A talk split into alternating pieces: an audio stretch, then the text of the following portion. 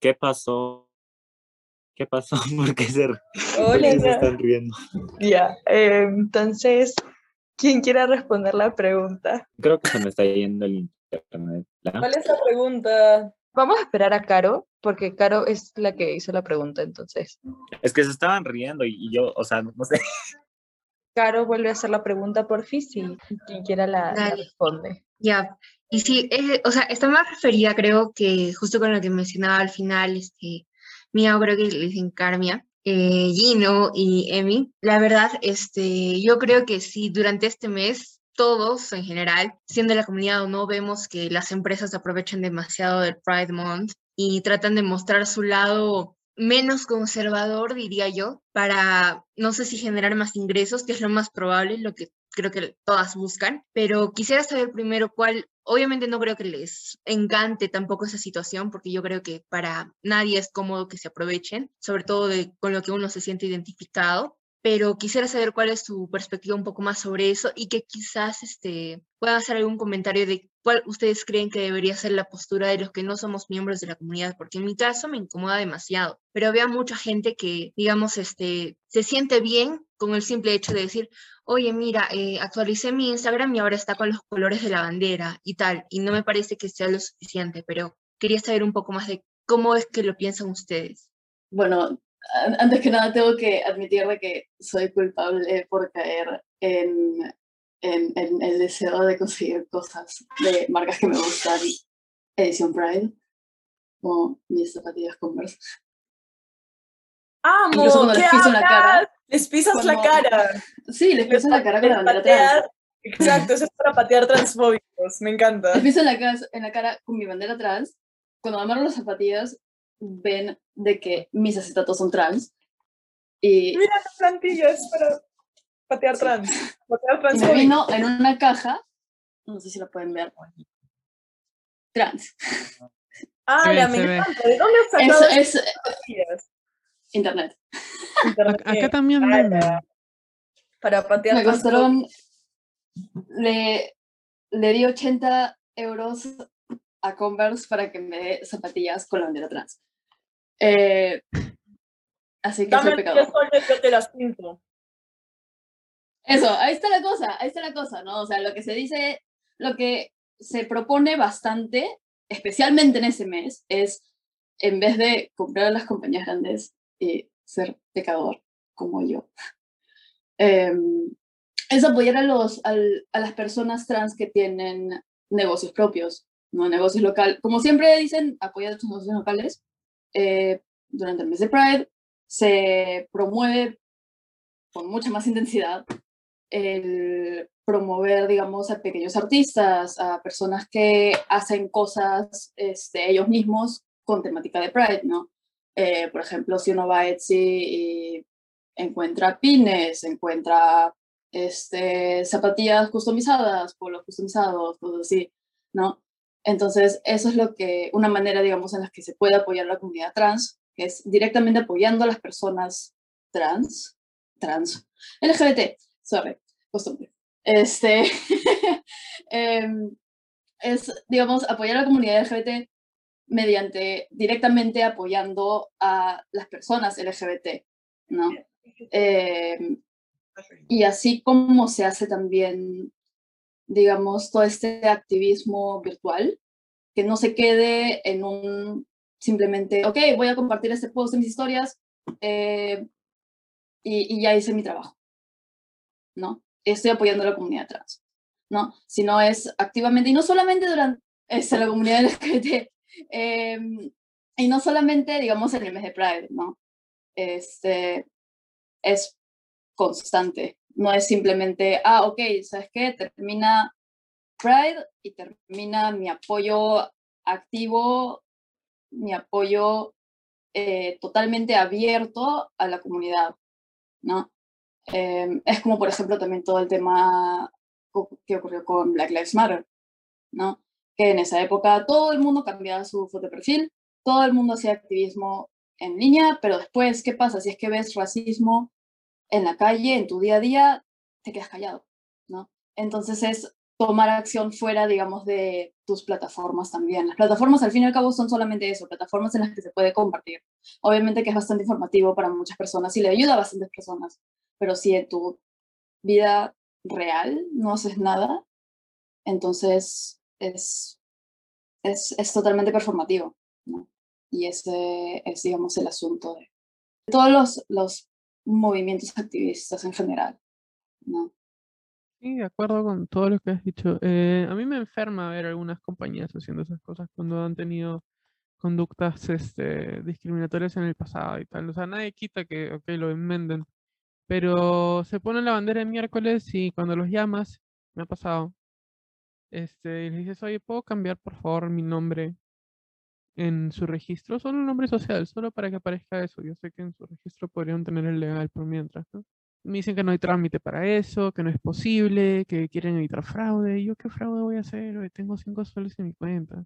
Si eso sucede, o sea, es, un artilugio, es, somos, em, ahora sí, hablando ya de comunidad cohesionada, porque es un poco visto desde el exterior así, somos un artilugio argumentativo y ya. ¿no? Para, así como hacen su Día de la Tierra algunas compañías, hacen su, su Navidad, es una, es, es- es un símbolo un poco vacío para mucha gente. Y ese es un problema también, ¿no? Porque se está vaciando de significado cosas que no deberían.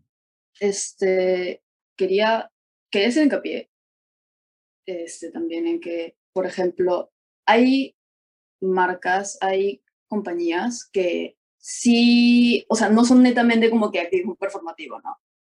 Y que se muestra bastante en sus publicaciones y en cómo, digamos, interactúan con, eh, con las comunidades en general.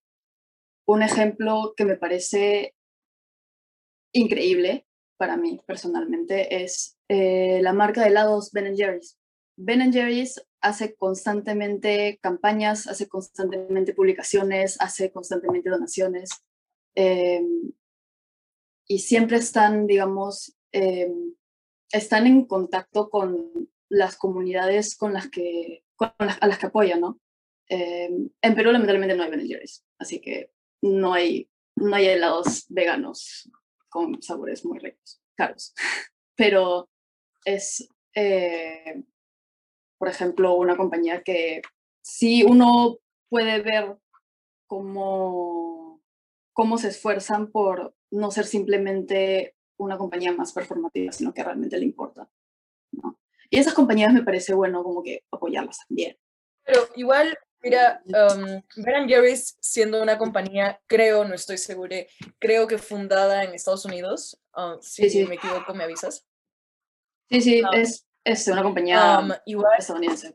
ya, exacto. Ya, igual en Estados Unidos, muchas compañías hacen donaciones a diferentes lugares para luego cortarlo de sus impuestos. Así que Ah, sí, capitalismo eh, no, necesaria- no necesariamente es como que de verdad están como que apoyando, ¿no? Como que voy a dar, me voy a quitar el pan de la boca y se lo voy a dar a esos pequeños homosexuales. No, no hacen eso.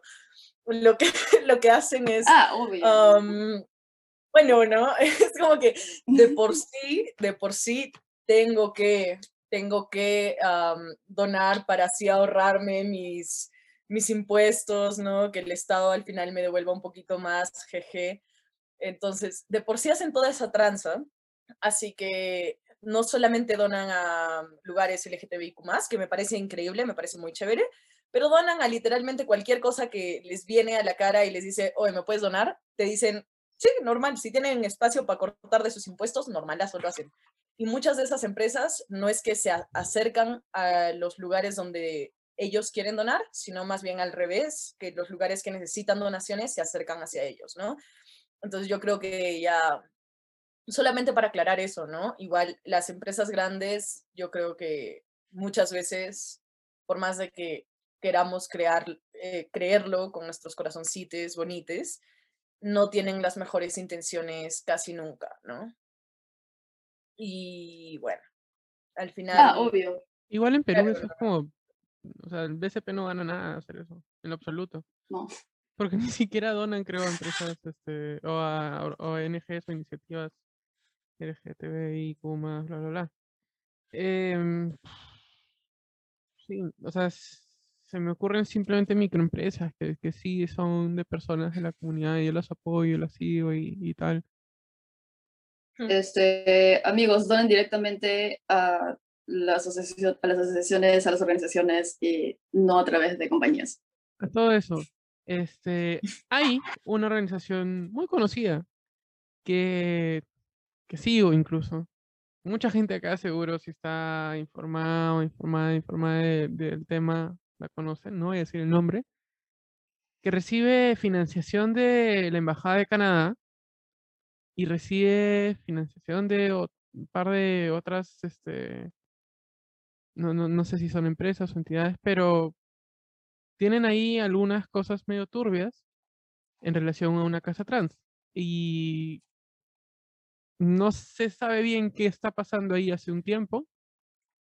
em, pero también es eso, ¿no? A veces una persona diría, ok, dono a esta iniciativa LGBT, una casa trans, por ejemplo, y, y no sabe realmente si la plata está yendo directamente a esa persona. Yo soy más siempre de, promocionar y, y mandar a otros amigos, ¿no? Y también donar a personas particulares. Una partecita de la pregunta que creo que se quedó sin tocar, más allá de las empresas y el capitalismo rosa y todo esto, fue la parte en la que preguntabas, ¿no? ¿Qué es lo que las personas hetero, ¿no? Pueden hacer para ayudar a la comunidad, ¿no? Y solamente una, como que, una cosita pequeña, ¿no? Es, am, de verdad, yo creo que es muy, muy importante tomarnos, o sea, que las personas se tomen el trabajo de ser prácticamente profesores y de verdad que si tienes una creencia que es la igualdad y que las personas LGTBIQ no deberían ser discriminadas, por lo menos intentar conversar con tus padres o las personas mayores que están en tu casa, porque por lo menos aquí en Perú, sinceramente, la mayor parte de el antivoto para hacer progresos hacia el matrimonio igualitario, la ley de identidad de género, em, hasta cosas más que ya no tienen tanto que ver con la comunidad LGTBIQ sino más con el feminismo, como ah, el aborto legal y seguro y todas estas cosas. eh, todo el antivoto para esas cosas vienen mayormente de personas fachas, de personas mayores, personas privilegiadas, vienen de, de tus padres, vienen de tus abuelos, y yo creo que también si es que eres hetero y de verdad ya no sabes, o sea, quieres ayudar y no sabes qué hacer para ayudar, pues habla con la gente que está alrededor tuyo a ver si puedes cambiar sus mentes, ¿no? Porque yo creo que eso de andar de profesores es un trabajo que las personas de la comunidad LGTBIQ con nuestras propias existencias lo tenemos que hacer a cada rato, ¿no? Diciendo, no, ella es mi novia, esto es así, no, yo soy trans, esto es así, ta, ta, ta, ta, ta, ta. Todos los días tenemos que andar explicando nuestras propias existencias, explicándonos y justificando por qué somos así, por qué somos así. Entonces, yo, yo creo que, pucha, si de verdad quieren ayudar,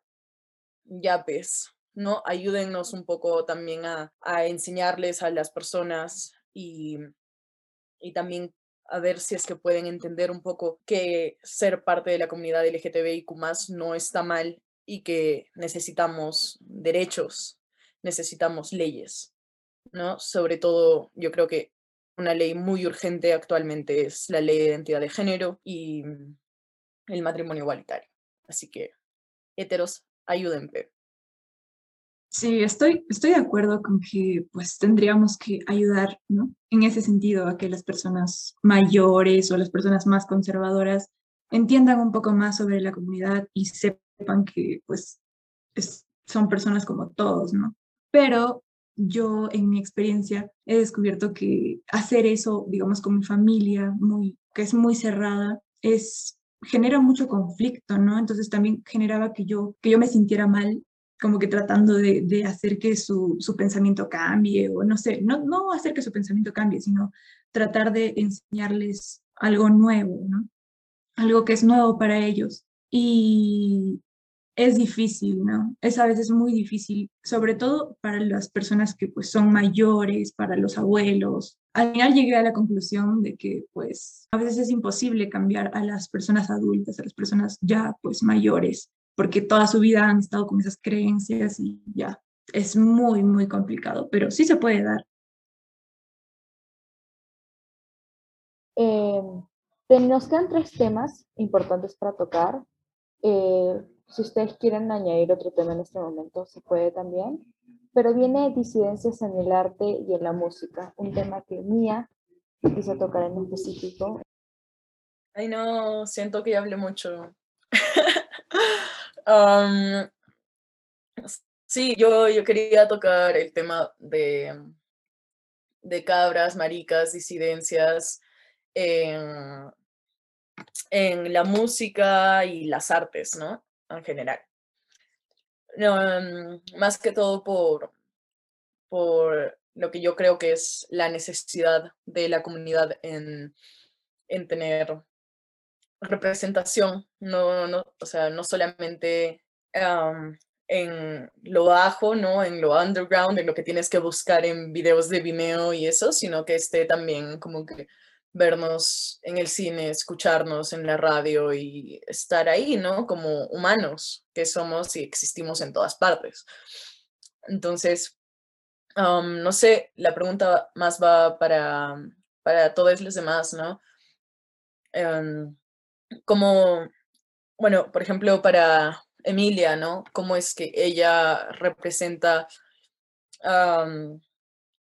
lo que es ¿no? En su música, en, en sus podcasts y todo. No sé si acá habrán más personas que hacen que hacen algún tipo de arte o algo que también quieran expresar cómo es que tratan de quizás dar una representación o si es que no lo hacen, ¿no? Cómo lo hacen. Y para las personas que quizás no hacen arte, no, no hacen música ni nada, quizás que cuáles son algunos exponentes que les gusta ver o en dónde se han sentido identificados y así. Entonces les doy la palabra a todos. Mm, esto, sí, o sea, yo creo que las artes en general siempre son un refugio para les incomprendidos.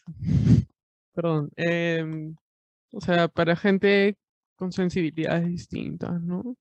Esto, distintas a los hegemónicos, si quieres, para no, no sonar tan, tan outsider, tan, tan snob. Em, desde que hago música, que más o menos es un poco desde que empecé a, tener cuestionamientos y dudas, ¿no? A eso de los 10. Y claro, en ese momento estaba aprendiendo a tocar recién un instrumento, guitarra. Em, fue una especie de, refugio también, porque era, era, un lugar en el que no, no era necesario un poco la corporalidad o, las palabras necesariamente. Y, así ha sido siempre esa especie de, lugar al que vas, al que voy en mi caso, cuando necesito algo que no, que no encuentras en el mundo material, creo.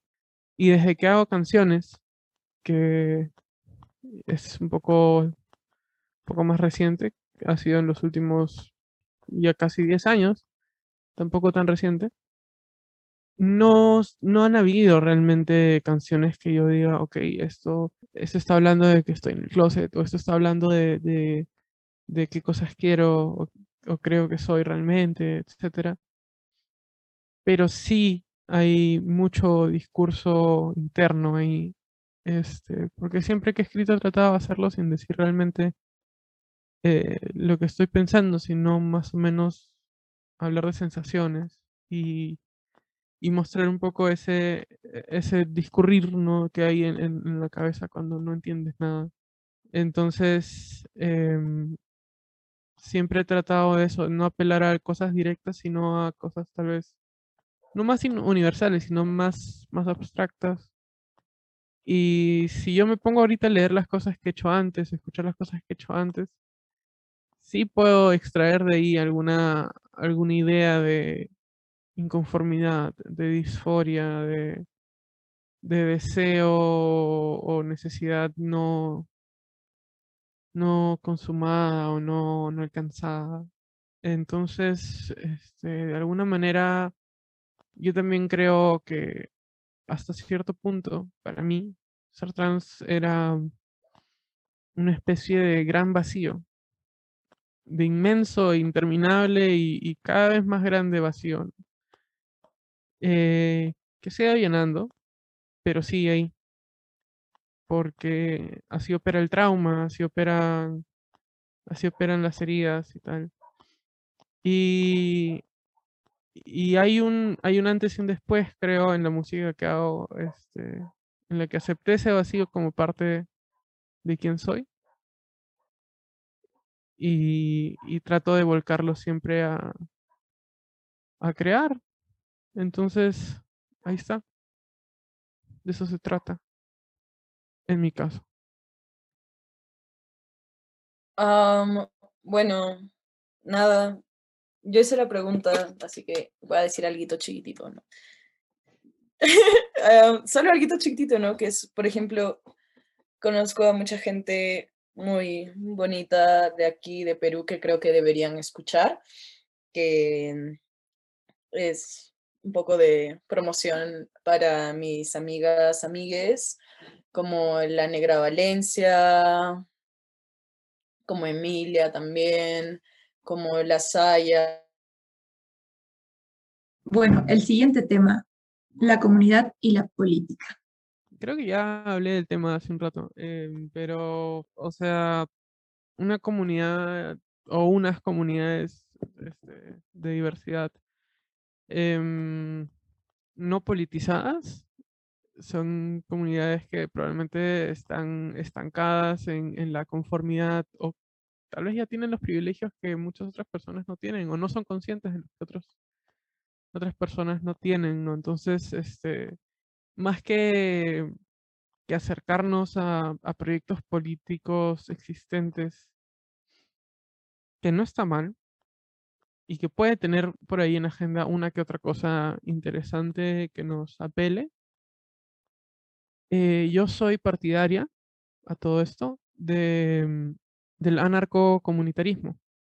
Y creo que desde cada comunidad debería haber un proyecto y una, y una visión em, política, una visión que haga, que haga justamente de las personas que, que, le, que le componen una fuerza y una especie de, de voz en donde no hay ahorita, ¿no? Esa cohesión es la que nos falta, esa organización es la que nos falta y, creo que a futuro y en paralelo al Estado, al menos en la comunidad trans, esto tiene que ser de todas maneras en paralelo al Estado hoy, porque es un Estado que no nos toma en cuenta, que no nos representa en lo absoluto, que está, este, ya se ha ido sordos de nosotros. Entonces, esto, hay ya ejercicios de anarcocomunitarismo en las casas trans que son autónomas, por ejemplo, en el centro de Lima, que la mayoría son mujeres que, que viven de la prostitución, o la del Callao, o la de Trujillo. Esto, y, ahí van, o sea, un poco en paralelo a, luchas más grandes de poderes que, que no les van ni les vienen, simplemente las van a mantener oprimidas. Entonces, este, es, yo considero que tenemos que seguir organizándonos, seguir conversando y seguir debatiendo y seguir tratando de, avanzar sin este, conceder, em, ¿cómo decirlo? Sin regalarnos a, proyectos que no nos tienen en cuenta. De todos modos, este, no podemos desentendernos de la realidad nacional mientras vivimos acá. Entonces, yo ya claramente expuse por quién no votaría y jamás le daría la, mano a un fascista, o filofascista, o libertario. Yo, o sea, en temas de políticas, yo trato de informar, o sea, yo desde pequeño he sido averso a la política porque es algo que siempre ha sido un tema que para mí me enferma bastante. Eh, sin embargo, he estado tratando de informarme bastante acerca del tema, a pesar de que me enferma a veces. Em, y siento que es, el tema social es lamentablemente un tema que muchas personas en el Perú dejan bastante de lado. No, es un tema que la gente piensa, ah, sí, que puede ser para después, porque, este, porque tienen que meter sus, sus, sus proyectos en, en, las campañas políticas, en, este, en las conversaciones actuales, cosas así. Eh, y muchos no se dan cuenta de que son temas que nos competen a todos, no solamente a las personas dentro de la comunidad LGBT, ¿no?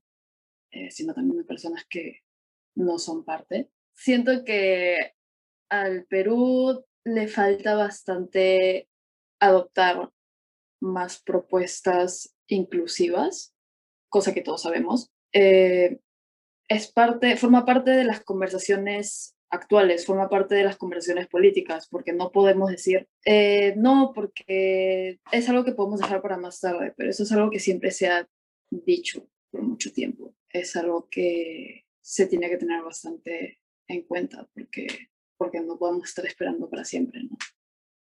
Para, no solamente para la comunidad LGBT, sino para todas las comunidades, para los ambientalistas, para las comunidades, las minorías este, en general, las personas racializadas, etc.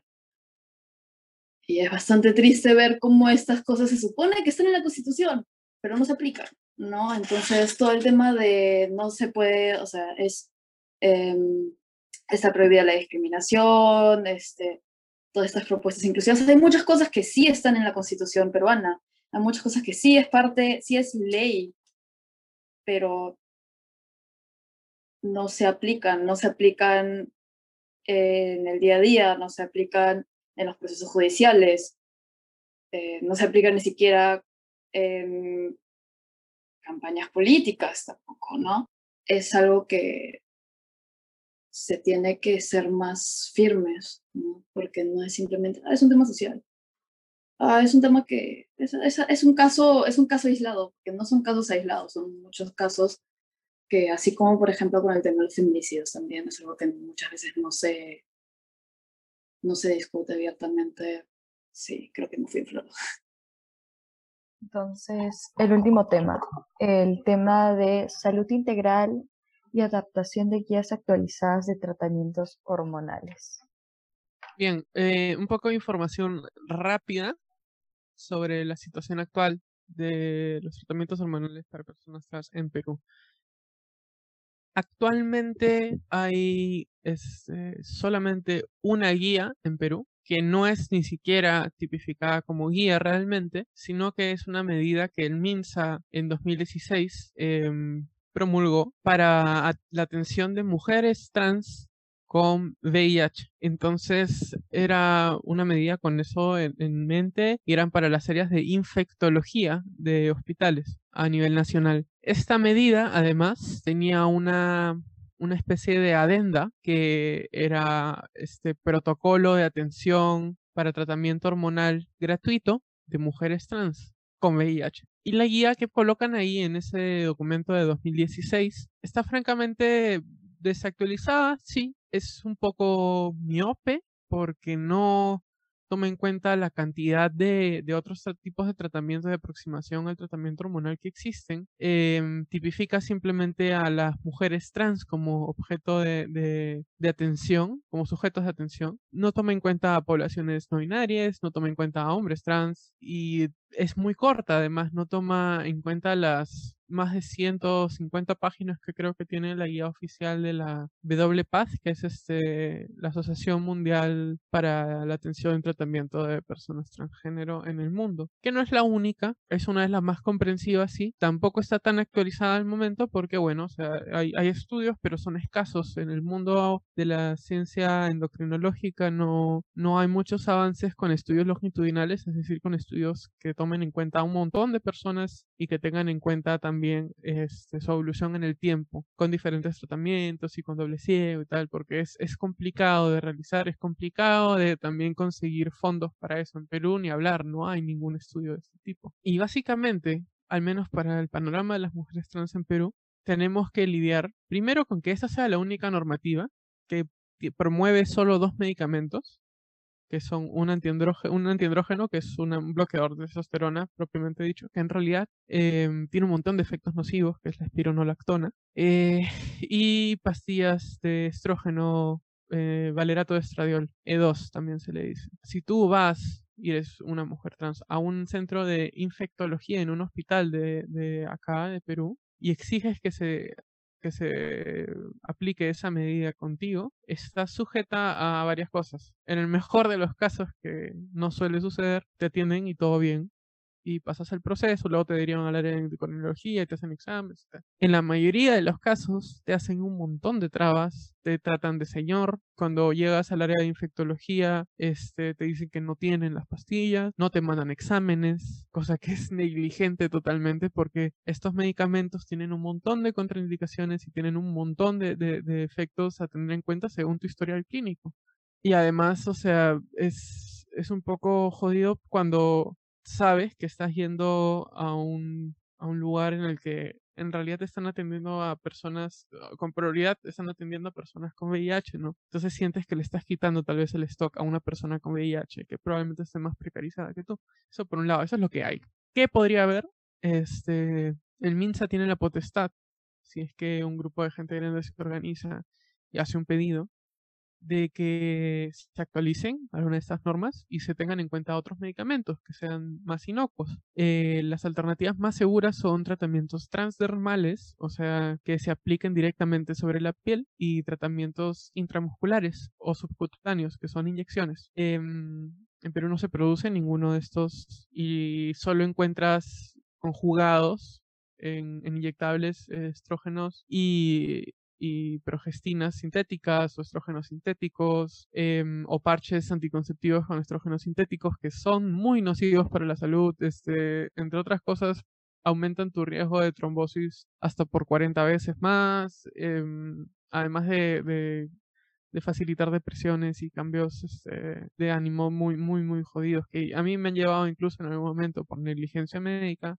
a, intentar suicidio, ¿no? Entonces, em, una, vez que corté el medicamento, de hecho, ese tipo de cosas pararon. Eh, conozco a muchísimas amigas y, amigas también no binarias que, que, optan por ese tipo de tratamientos, que van a otras alternativas, porque el MINSA no es la única que ofrece estos tratamientos, ¿no? También tienes a Impacta, tienes a una clínica en Chorrillos, me parece, este, y hay así algunos consultorios especializados como el del doctor Johnny Juárez de Promsex, hay dos doctoras en la clínica Paulista, y así hay algunos que otros que la gente se va pasando la voz de que te ayudan con estos temas, ¿no? Pero desde tu bolsillo. O sea, ningún seguro en el Perú, por privado que sea, por carísimo que sea, cubre este tipo de, tratamientos en este país. Entonces, estamos hablando de, de, dinero que, que, estamos gastando y que en otros países es está subvencionado o es incluso gratis. Y son medicamentos que pueden salvar la vida de una persona realmente. O sea, al menos psíquicamente, eh, a mí me han un poco salvado de,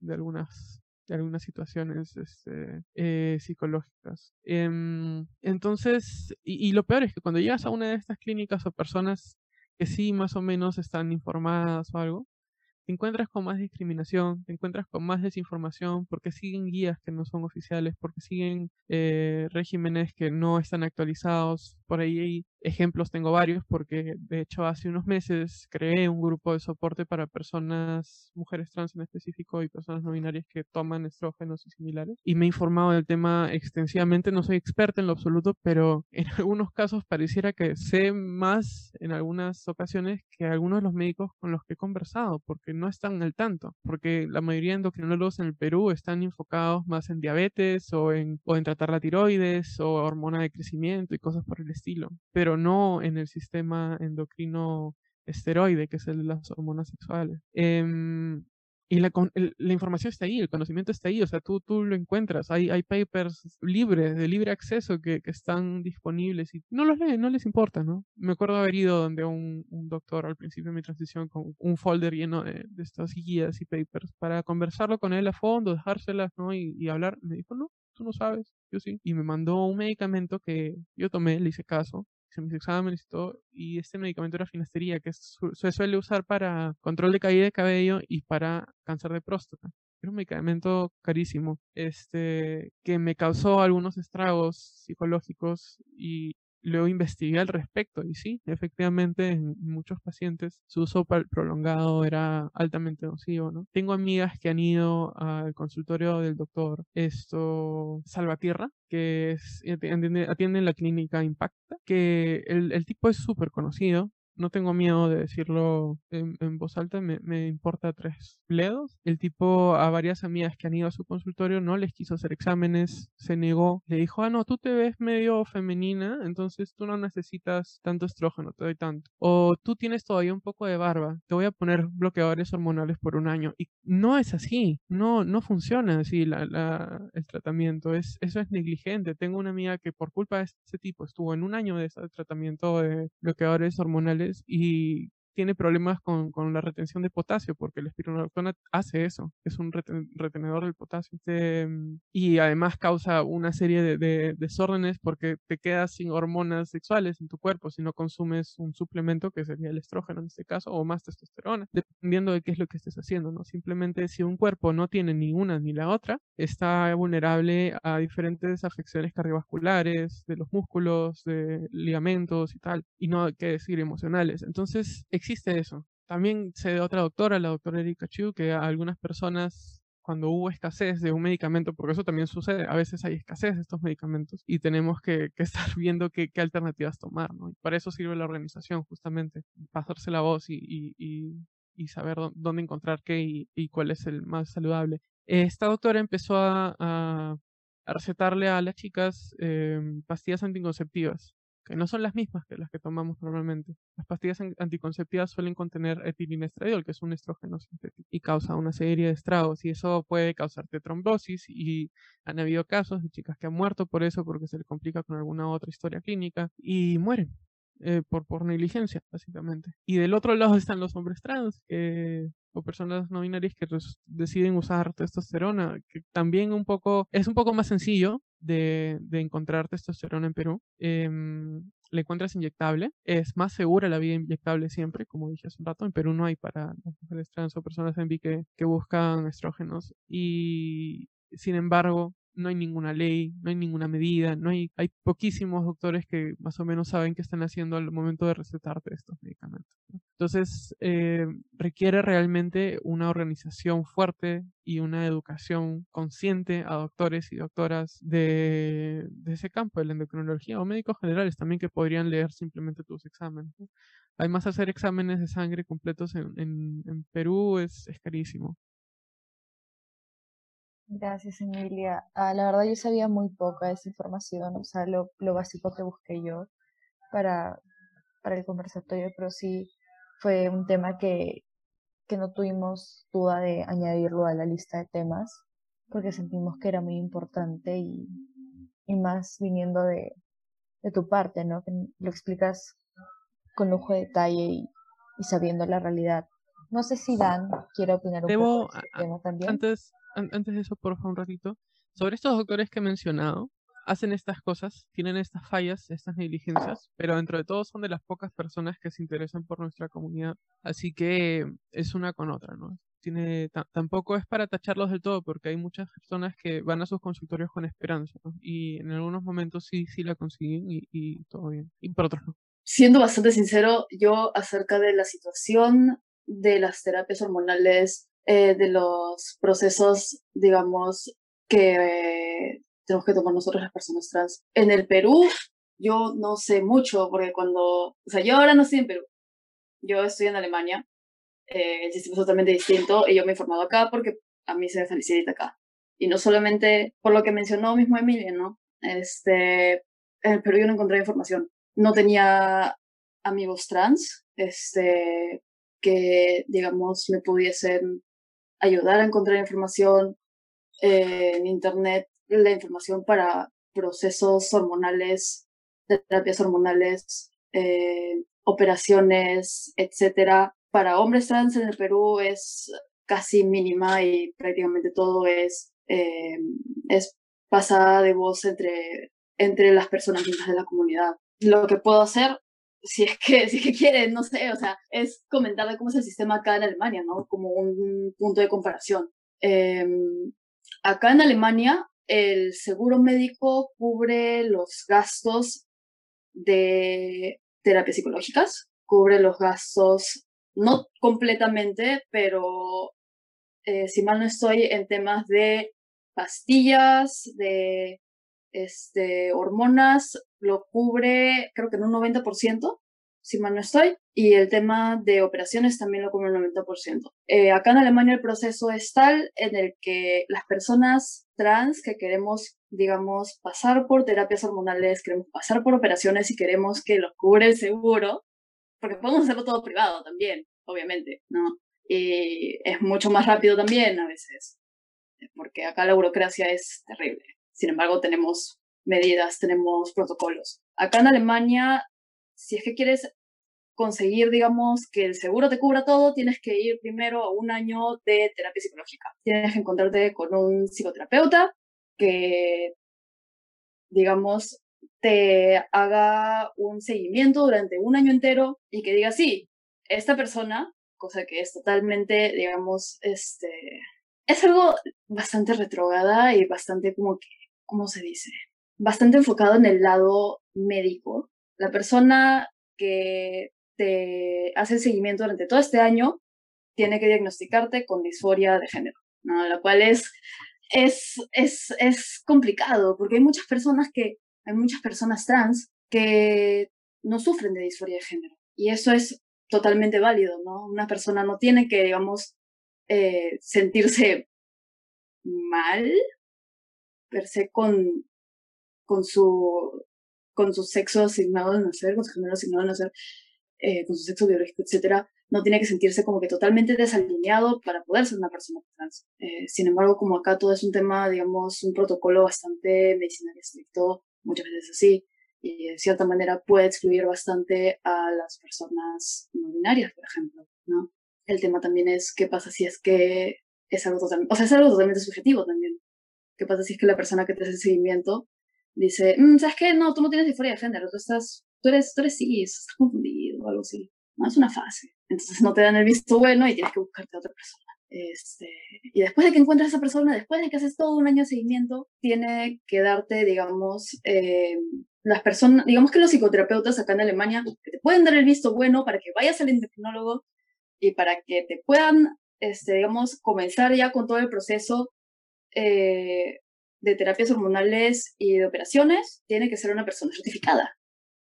Entonces también son ciertas personas contadas y muchas veces también eh, cobran cantidades de dinero para darte, digamos, este visto bueno, ya que ya corre por un lado, este, por un gasto propio, ¿no? Porque al fin y al cabo es, eh, mira, sabes que yo te estoy dando, digamos, mi validación, te estoy dando, este, ¿cómo se llama? Este visto bueno, si algo pasa, yo soy responsable, así que dinero, ¿no? Muchas veces también cobran por eso. Y no hay una regulación en eso. No hay muchos que pueden cobrar, te pueden cobrar 500 euros, hay otros que cobran 2000, ¿no? Para que te den este visto bueno para que puedas proceder. Eh, y muchos, hay muchos tratamientos que acá existen en el Perú, muchas veces existen por lo bajo o de manera caleta o simplemente no hay, eh, que están detrás de esta valla de terapia psicológica. Eh, lo bueno es que sí puedes acceder tranquilamente a hormonas, puedes acceder, o sea, luego de, todo, de hacer este proceso puedes acceder a hormonas, puedes acceder a operaciones, puedes acceder, por ejemplo, eh, prostéticos, tengo un amigo mío que ha decidido que eh, tiene disforia en ciertas zonas del cuerpo, pero que no se quiere operar necesariamente, así que hay prostéticos también que son totalmente funcionales. Eh, creo que se llaman epitéticos, que son esos prostéticos para, que se utiliza bastante para personas que, este, es este, esos maquillajes altamente realistas, ya sea, por ejemplo, para las narices, las personas que tienen, este, que han, que han sufrido accidentes, por ejemplo, en los ojos, en las orejas. Eh, también hay prostéticos para personas transgénero, ¿no? Y eso también lo puede cubrir el seguro acá. Pero es un tema de que el gobierno, digamos, lo ha facilitado. Hay este, ¿cómo se llama? Hay también la opción, por ejemplo, que yo llegué a conseguir hace menos de un mes, son un par de semanas recién, es una identificación, eh, una identificación, digamos, adicional, que es una tarjeta, es básicamente un DNI en donde sale mi nombre, sale Dan, sale mi género y salen mis pronombres, ¿no? Eso también es una manera, y eso sirve, es un documento oficial que sirve también, digamos, para todos estos procesos, ¿no? Entonces, eh, acá en Alemania al menos hay procesos que están bastante facilitados, hay procesos que están detrás de trabas igual, porque son temas burocráticos, son temas de que em, muchas personas dicen, no, pero ¿qué pasa? No sé no sé cuánto, ¿no? Este, ¿Qué pasa si solamente si se retracta? ¿no? Entonces, de cierta forma, tienen que tener esta, esta almohada, este, este seguro, los, los de los seguros médicos también, de que realmente quieres esto. Porque después, aparte de que las personas, a veces, todos cometemos errores a veces, todos cometemos a veces, eh, tomamos decisiones que, de las que decimos, mm, tal vez en realidad no era esto, sino era esto otro, ¿no? Lo cual es totalmente válido. Y quieren, digamos, evitar este, que ocurran estos casos, ¿no? Eh, sí, yo, por ejemplo, actualmente no estoy yendo al psicólogo porque no he encontrado ninguno. Este, ese es un tema también. Encontrar un psicoterapeuta que trate a personas transgénero y que pueda dar este, digamos, este visto bueno. Porque muchas veces no hay cupos libres. Y para conseguir un cupo libre, o tienes que buscar en otras ciudades, tienes que ver si es que puedes conseguir, digamos, eh, sesiones online, si puedes viajar o cosas así, o esperar a que alguien simplemente se retire y deje de ir a terapia y se haga un cupo. Acá es un proceso tedioso, pero es un proceso que hay. Y es un proceso que igual no está al 100% actualizado, pero está un poco, digamos que está más alto en el tema de prioridad en comparación con otros países, este, especialmente en Sudamérica. Pero respecto, volviendo a lo de antes, ¿no? En el Perú yo no comencé eh, terapias hormonales porque yo, eh, yo salí del closet como persona transgénero antes de venir a Alemania, eh, pero no tenía información suficiente, no tenía recursos para poder, digamos, comenzar a comenzar ese tratamiento antes. Me tuve que informar. Dije, bueno, voy a buscar en Alemania cómo es este tema, ¿no? En el país en el que voy a vivir. Porque allá sí hay al menos información, ¿no? Es información que es accesible también. Y ese también es un tema, la accesibilidad de información. Yo tengo una pregunta más, que es una pregunta que me acaba de pasar. Y es una pregunta, creo que un poquito más enfocada hacia Emilia. Y es, ¿cómo se lidia o cómo has llegado a lidiar la transfobia en un país que aparte de ser latinoamericano es machista.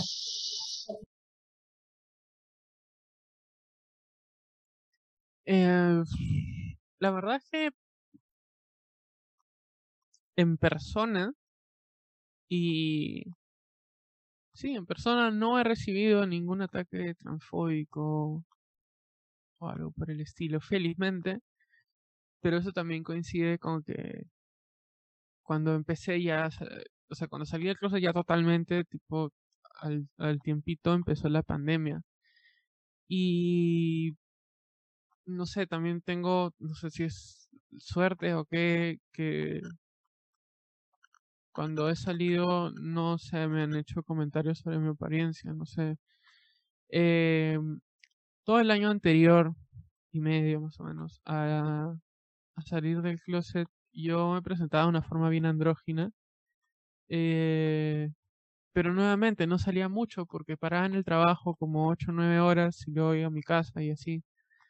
Entonces, no sé, es, es suerte, pero al mismo tiempo eh, sé que en cualquier momento podría suceder, ¿no? Eh, donde sí he recibido un montón de ataques transfóbicos, machistas, pero de lo peor han sido en internet, pues, ¿no? Este, más sobre todo porque yo soy súper, súper activa en, en Twitter, en foros, en, bueno, en Instagram también. Eh, entonces, pero yo ya sé que es un nido de ratas, ¿no? Y los, los discursos estos de odio, al principio como que me jodían, y ya después, como ya me los conozco casi todos, en realidad no me resbalan, ¿no? Ya si es que en algún momento llega a volverse una amenaza tipo que ponen la dirección de mi casa o me empiezan a llamar o cosas así, sí me preocuparía, pero de momento, este, es gente ociosa o trolls, entonces la verdad es que es síntoma de, una, de, un, de, un, problema más grande, que es el de educación, el de una sociedad que por sí te ofrece una educación que no está diseñada para respetar la diversidad. Entonces, eso lo ves y es el sentido común de mucha gente, ¿no? Ser, rechazar la diferencia. Y sí, o sea, no, no, no, no soy so, superviviente o, sobrevi o, he sobrevivido a, a, a transfobia. Este, le he vivido en dosis pequeñas, y no, felizmente no, no ha pasado nada, nada malo. Pero sí, también es un tema de vivir un poco a, a la expectativa de que algo malo suceda. Eh, siempre que algo me pasa. Si es que hago un desliz o algo se me nota, entre comillas, que soy trans y no eh, me expongo a que suceda algo. Y vivir con ese miedo encima no es tan bonito. Eh, y es un, un resguardo que yo ya tenía incluso antes de salir del closet, porque no quería que se me note tampoco que no era así. ¿no? En ese momento. Era más efectivo este cuando no había hecho mi transición, ocultar alguna de esas cosas. Pero sí, es una carga. En teoría, tengo yo dos cromosomas XX y sí, sin embargo, estoy así orgulloso, tengo tres pelitos acá. Y se notan. y no, no he tomado testosterona. Y tengo patillas que, que parece que va a crecer barba, ¿no? Y yo estoy contento. yo, yo, estoy contento con mis tres pelos que, que me los agarro todo el día, ¿no? Eh, pero eso no determina absolutamente nada tampoco, ¿no? Las facciones, las hormonas, los genitales. Son, son cosas que pasan. No estamos todos los que iniciamos en el conversatorio, pero ya estamos acabando, nos queda un minuto. Eh, ya para despedirnos, ¿quieren dejar sus redes sociales o alguna información para que las personas que escuchen el podcast se comuniquen con ustedes? Sería mostrarse. Ya, a mí pueden eh, buscar en... Ay, perdón, perdón. No, chill, dale. A mí pueden encontrar en, en, Instagram como Afrodita Borracha y en Twitter como Afrodita Borracha con una sola R y, y ya, por ahí me escriben y listo. Eficiencia. Recién estás grabando. Oye, mira, te odio. Yo, yo, te amo. Eh, ya, sí. Este, Ahora sí. Follow. eh, Nada, o sea, yo estoy en Instagram nomás porque puedo usar Twitter y no sé usar Twitter y me parece súper tóxico. Eh, estoy en Instagram como mac.trk. Eh, si quieren que les deje entrar, porque es en privado, me escriben y me dicen, hola, quiero seguirte, vi el podcast, escuché el podcast, déjame entrar, por favor. Y los dejo entrar mientras no sean faltas y me manden mensajes de odio. Pero sí, o sea, si es que necesitan algo, si es que quieren conversar o algo, si es que quieren que, que les escuche, eh, pueden escribir, si es que quieren contarme sus experiencias y que, y que les diga, ya chévere, no te preocupes, todo va a estar bien, me escriben. Este, sí. Gracias. Eh, bueno, muchas gracias. Y eso ha sido todo por el episodio de hoy. Nos vemos el próximo episodio y, y ya, eso es todo. Para el próximo nos invitas también. Me avisas nomás, me avisas, me avisas. Yo te aviso, tú me avisas. No, nos avisamos, si quieres y, y Ah, te propongo. Y listo. Ok, ok. Tú no nos vas a silenciar, tú no nos vas a callar.